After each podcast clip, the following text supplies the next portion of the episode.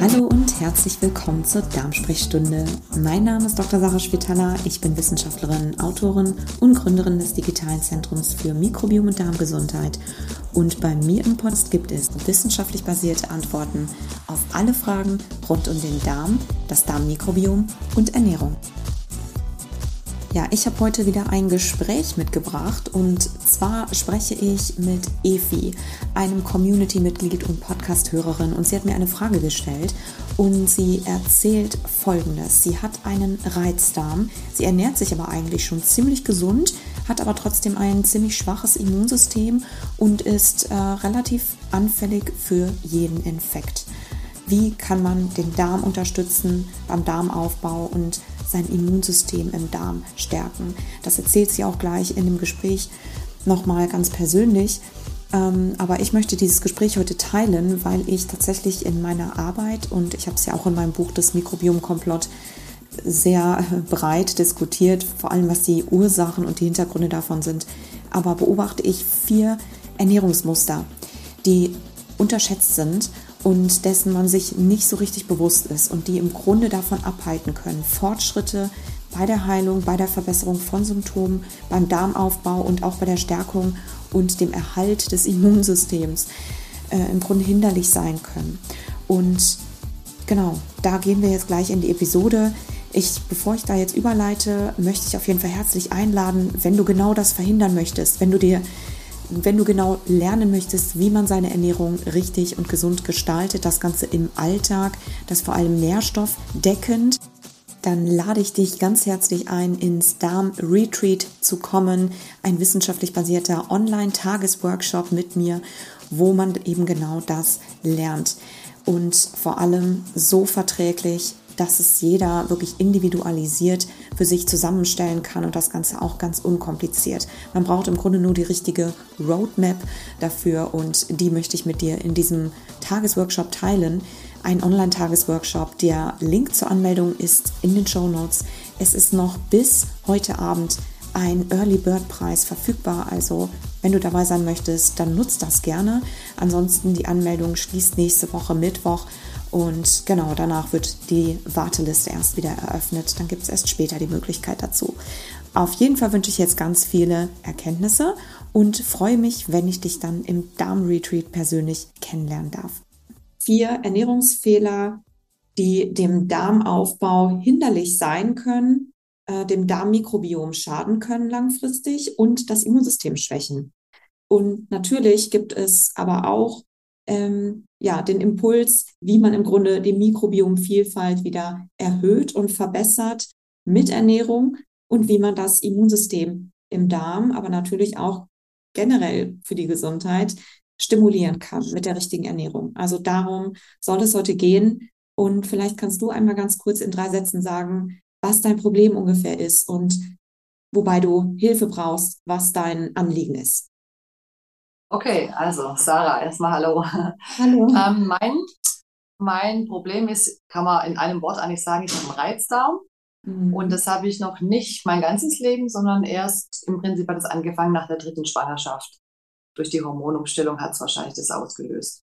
Mhm. Und ich habe so das Gefühl, ich ernähre mich eigentlich ganz gesund und ähm, wirklich mache auch Sport und habe sonst einen gesunden Lifestyle aber habe immer, sobald irgendwo ein kleiner Darminfekt rumgeht, das nehme ich dann immer sofort mit. Und das wäre zum Beispiel mal für mich wichtig, wie kann ich mich da irgendwie schützen? Ja, wie kann ich meinen Darm so, mein Darmimmunsystem sozusagen auch ein bisschen hochpushen, dass ich da nicht jeden Infekt immer gleich mitnehme.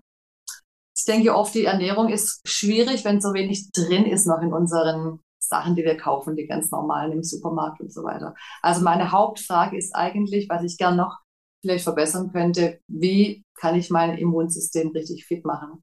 Mhm. Dass ich mir, also ich arbeite da im Kindergarten und dass ich mir jedes Mal immer da was mitnehme. Ja, absolut. Ja, das verstehe ich total. Das ist ein häufiges Problem, was, glaube ich, alle haben.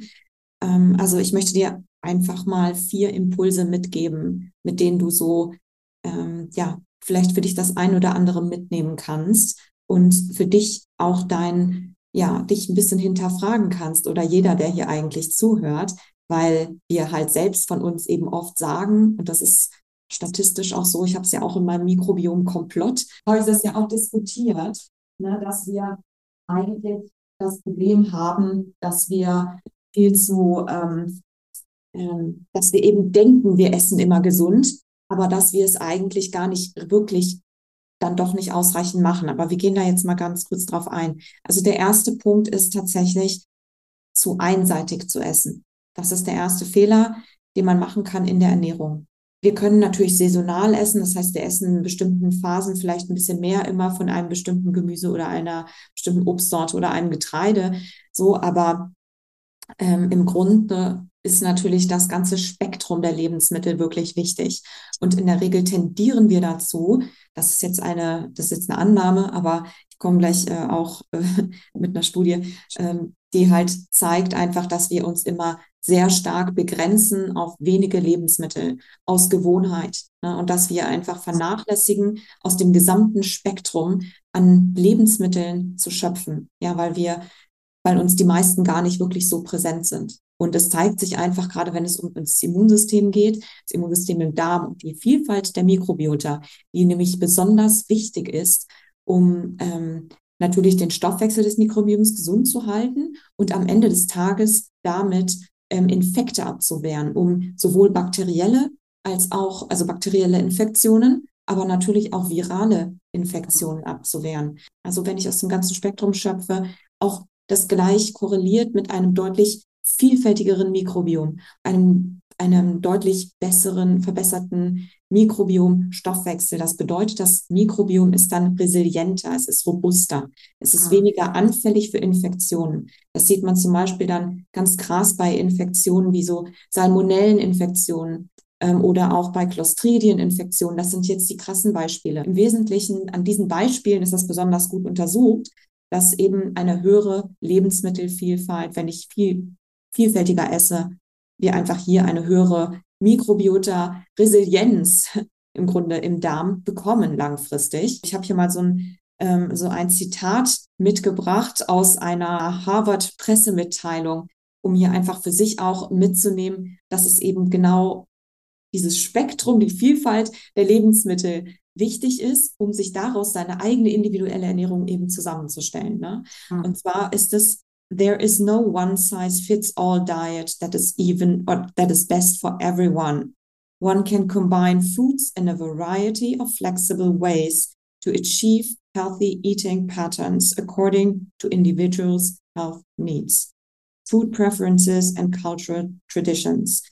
Heißt also, es gibt keine Einheitsdiät, ja, also keine Einheitsernährung. So, also nicht jeder muss das Gleiche essen, ne, aber dafür gibt es ja so viele Lebensmittel die für alle am besten geeignet sind. Man kann Lebensmittel auf vielfältige und flexible Weise kombinieren, um ein gesundes Ernährungsverhalten zu erreichen, das den individuellen gesundheitlichen Bedürfnissen, Ernährungsvorlieben und natürlich kulturellen Traditionen entspricht. Äh, kleine Ergänzung halt hier eben noch, vor allem auch individuell bei verschiedenen Darmerkrankungen oder anderen Erkrankungen. Hierzu lernt man auf jeden Fall in meinem nächsten Kurs auch ganz, ganz viel, nämlich in dem Darm-Luxus-Retreat. Da lernt man nämlich genau, wie man sich Ernährung, ja, wie man sich hm. mit Ernährung im Alltag symptomfrei ernährt und wie man vor allem nährstoffreich das Ganze gestaltet, ne, dass es für einen selbst individuell funktioniert.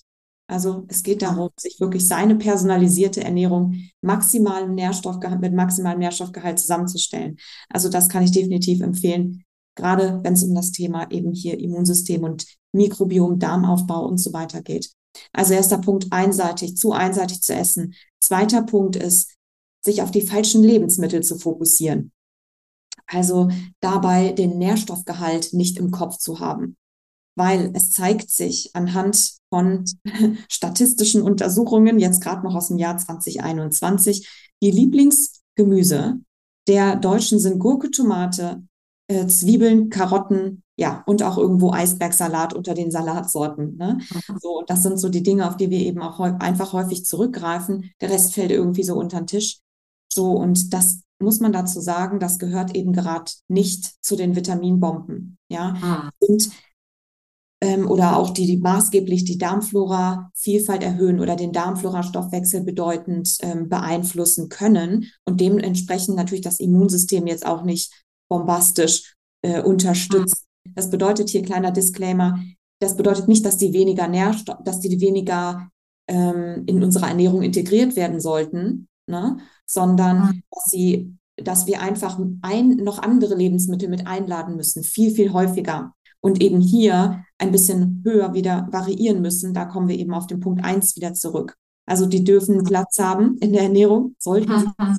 aber wir müssen viel, viel häufiger auf nährstoffreichere Lebensmittel zurückgreifen. Kleines Beispiel einfach hier einmal Grünkohl oder Feldsalat ne, hat pro Kalorie oder Gewicht ähm, an, an Lebensmittel deutlich mehr Nährstoffe als zum Beispiel ein Eisbergsalat oder ein Romana-Salat. Ne? Dritter Punkt, den ich aufbringen möchte, ist zu wenig zu essen. Und damit meine ich zwei Sachen. Das eine, das trifft nicht auf dich zu, wir hatten ja das kleine Vorgespräch, das ist tatsächlich unterkalorisch zu essen.